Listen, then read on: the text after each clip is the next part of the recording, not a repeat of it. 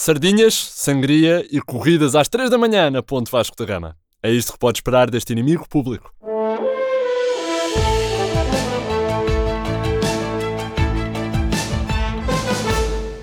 Oi, razões da minha libido? Saudades do que a gente não viveu ainda. Esta é uma edição muito especial do nosso inimigo público, mas já lá vamos. Entretanto, a notícia da semana: cansaço dos partidos do sistema que não o representam, uma nova figura emerge no espectro político nacional. É um pássaro? É um avião? Não! É o socialite marchand José Castelo Branco o Dom Sebastião que os defensores do Quinto Império há tanto esperavam, e raios me partam se não são parecidos. A mesma extravagância, a mesma imaturidade, o mesmo número de peles. O Conde quer dizer basta, talvez não sabendo que já há um partido que diz pronto, basta, e quer das avenidas de Nova Iorque para as travessas de Lisboa limpar esse deboche que é a política nacional, uma bicha de cada vez. Vai, Conde, vai. Tenho que admitir, eu não sei se isto é muito boa ideia. Quer dizer, eu ainda aceitava que ele concorresse para embaixador ou para a ONU, depois da mítica experiência em Perdidos na Tribo, Leave Me Alone! Agora, para a Assembleia da República. Imaginem um projeto de lei apresentado por José Castelo Branco. Imaginem. Eu nem vou dizer o quê, imaginem só. Pois, exato. Mas não foi o único antigo participante de reality shows a mergulhar na vida política. Também Tino de Rãs, um político já mais experiente, criou oficialmente o RIR.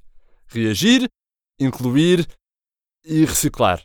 O último R deve ter sido assim um bocado à toa. Portanto, uma pessoa reage, inclui e depois manda para a reciclagem. O que derrota todo o propósito de incluir, honestamente. Eu não vou incluir um pacote de leite na minha vida se depois o vou mandar para o embalão. E sim, pacotes de leite são no amarelo porque têm aquela membrana de plástico por dentro que conserva e coisa. Não interessa. O meu ponto é: nunca imaginei um mundo em que de duas escolhas políticas, Tino de Range fosse a mais séria. Mas quer dizer, já temos André Ventura, não é? Também não seria assim tão impossível. E, e, para eles é fácil, honestamente, vão passar da experiência na casa mais vigiada do país o Big Brother, ou a Primeira Companhia, ou a Quinta das Celebridades, ou o Circo das Celebridades, ou o Splash Celebridades, ou o Olé. Enfim, quer dizer, para eles é fácil. Vão passar da experiência na casa mais vigiada do país, o Big Brother, ou a Primeira Companhia, ou a Quinta das Celebridades, ou o Circo das Celebridades. Portanto, passam daqui para a casa menos vigiada do país, que é, portanto, a descrever a Assembleia da República.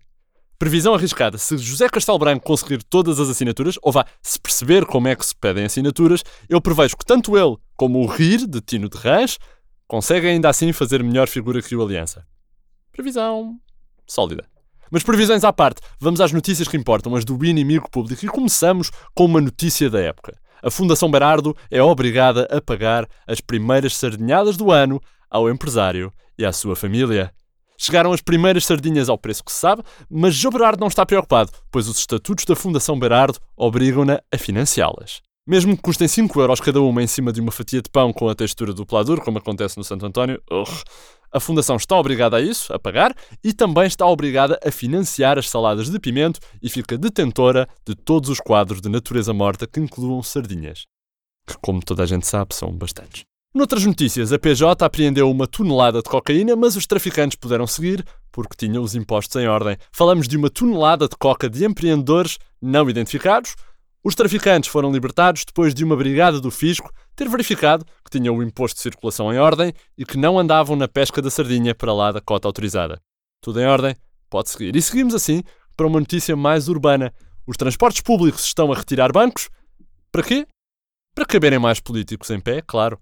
Depois de verem a imensa procura que têm por parte dos governantes e políticos, os responsáveis pelos transportes públicos decidiram retirar bancos das carruagens do metro e comboios suburbanos para que todos os ministros, secretários de Estado e deputados caibam ao mesmo tempo. Sim, apertadinhos. Aliás, a procura é tanta que ontem um comboio da Fertagos levou toda a bancada parlamentar do PSD no teto, como sucede na Índia. Um partido está assim um bocadinho parecido com a Índia, às vezes. Enfim, já no internacional, descobrimos um imbróglio a Neymar. O que é um imbróglio a Neymar? Perguntam vocês. Sem obter qualquer resposta. Pronto. Parece que Donald Trump entrou em modo Camões, tipo Neymar, ali misturado, na visita oficial à Inglaterra. Portanto, primeiro, enviou à Rainha Isabel II um tweet dizendo Oi, razão de meus pensamentos impuros, e não satisfeito, disse logo a seguir: Estou pegando no sono, mas queria estar pegando você. Um imbróglio a animar, portanto. A Casa Branca já disse que se tratou de um equívoco e que Trump estaria a tentar dar uma cantada neymariana a uma mulher em cuecas que topou num jornal desportivo português, mas baralhou-se. Entre isso e a rainha, acontece aos melhores.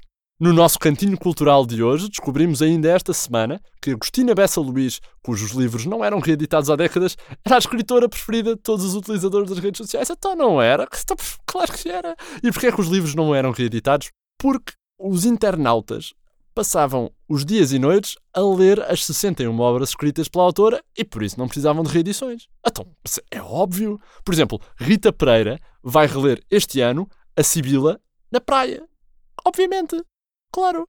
Pronto, é o que é. E igual a si mesma, continua a nossa versão em papel nas bancas, que esta semana comemora a sua edição número 800. Pois é, uma edição histórica, edição número 800, que contou com esta mensagem de celebração do Papa Francisco, que vou passar a ler. Encontrar aqui a mensagem, ora, aqui vai.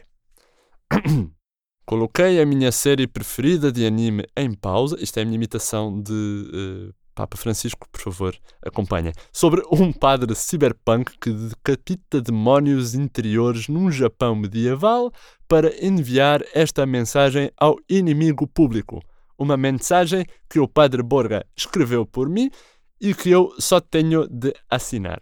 Nunca li o vosso jornal, mas ele diz-me que vocês são sempre os primeiros a dizer quem é que os clubes da bola contrataram. Experimentei puxar o brilho aos sapatos com o IP e é bem melhor que com o Y. Mas lamento dizê-lo, o Y é mais eficaz ao nível de espalhar no chão quando pinto a cozinha. Força na maionese e venham mais 800 anos. Estamos juntos, Papa Francisco. Obrigado, Vossa Santidade, e boa sorte lá com a paróquia.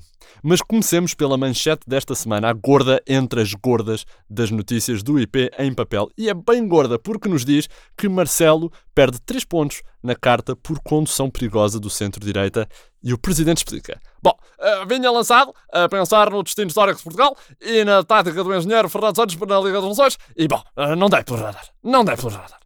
Foi assim então que Marcelo explicou ao IP a perda de 3 pontos na carta de condução, depois de ter sido caçado pela GNR a fazer manobras perigosas na condução do centro-direita. Marcelo, que já tinha fama e proveito de fazer corridas Fast and Furious com Rio e Cristas, às 3 da manhã na Ponte Vasco da Gama, corridas essas pela liderança da direita portuguesa. Adivinhem quem tem ganho. Desta vez foi apanhado e terá de cumprir serviço comunitário na vigilância de Colmeias de Montezinho. Não se vá dar o caso do goloso do urso aparecer aí outra vez. Noutras notícias de edição em papel, o governo obriga utentes de transportes públicos a registro na plataforma Anónio para filtrar passageiros. Também a notícia de um novo governo PS-PAN, em que Pedro Choi será o novo ministro da Saúde. Jorge Jesus já pediu ao presidente do Flamengo para contratar 11 jogadores sérvios. O Panteão remove bancos para ter mais espaço para sepultar pessoas, grande ideia, ou a notícia de que toda a Sibila de Agostina Bessa Luís vai ser agora publicada em emojis. Emoji de like, emoji de pepino. Já sabe, é assim o mundo aos olhos do IP. Termina o podcast desta semana com notícias frescas de Mário Boterrilha, Vitor Elias e João Henrique. Um soberbo trabalho de som de Eva Esteves. Eu sou o André Dias e cá estarei para a semana se não aceitar um cargo como mandatário da juventude de José Castelo Branco. É, tenho que ir atrás dos meus sonhos às vezes. Até logo.